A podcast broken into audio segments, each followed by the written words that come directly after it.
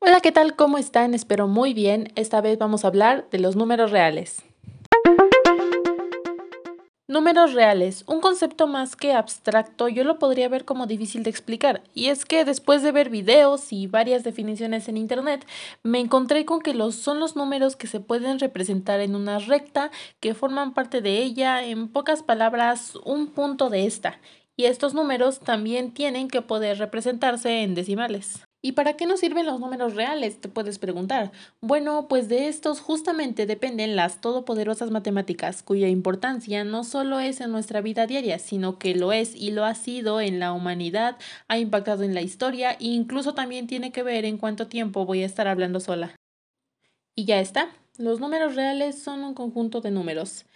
Pero qué complicado es verlo como un todo. Entonces a alguien se le ocurrió clasificarlos, algún matemático seguramente, y hacernos la vida más complicada con más definiciones, y es justo lo que vamos a abordar ahora.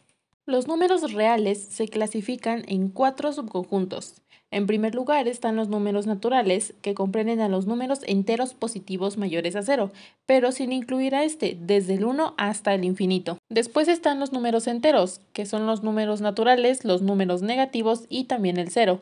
Estos podemos verlo como números normales con los que hacemos operaciones sencillas como la suma, la resta o la multiplicación. Casi al final están las que considero las dos clasificaciones principales en que se dividen los números reales.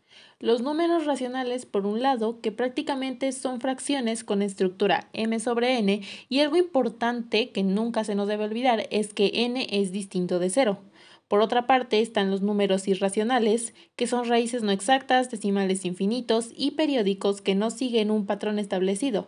Estos se usan en matemática un tanto más avanzada de lo convencional, pero tampoco es tan difícil encontrarlos. Con estas cuatro clasificaciones de subconjuntos de los números reales se hace mucho más sencillo entender este concepto.